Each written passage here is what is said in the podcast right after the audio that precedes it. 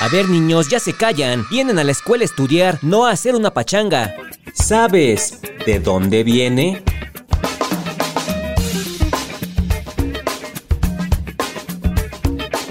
Pachanga. ¿De dónde viene?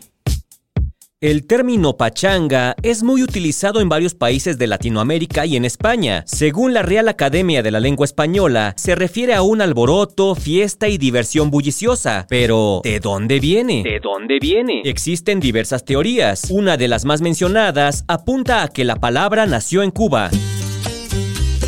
En esta isla caribeña, dentro de la religión yoruba, una de las deidades más veneradas es el dios Changó. Es considerado el dios del trueno, del fuego, la guerra, la danza, de la música y de la belleza masculina, y la gente suele hacer celebraciones frecuentes para él. Las fiestas para Changó eran muy populares y la gente comenzó a referirse a ellas como las fiestas Pachangó. Con el paso del tiempo, terminó en Pachanga y puede derivarse en Pachangón. Existe otra teoría que indica que la palabra podría tener un origen náhuatl, pero no hay suficientes investigaciones que lo demuestren. Sin embargo, en todos los países de habla hispana donde se utiliza, tiene el mismo significado: parranda, fiesta y alboroto. Señores, que pachanga, vamos para la pachanga. ¿De dónde viene?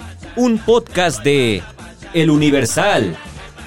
Bueno, si ya se armó la pachanga, pues hay que disfrutar. ¡Azúcar!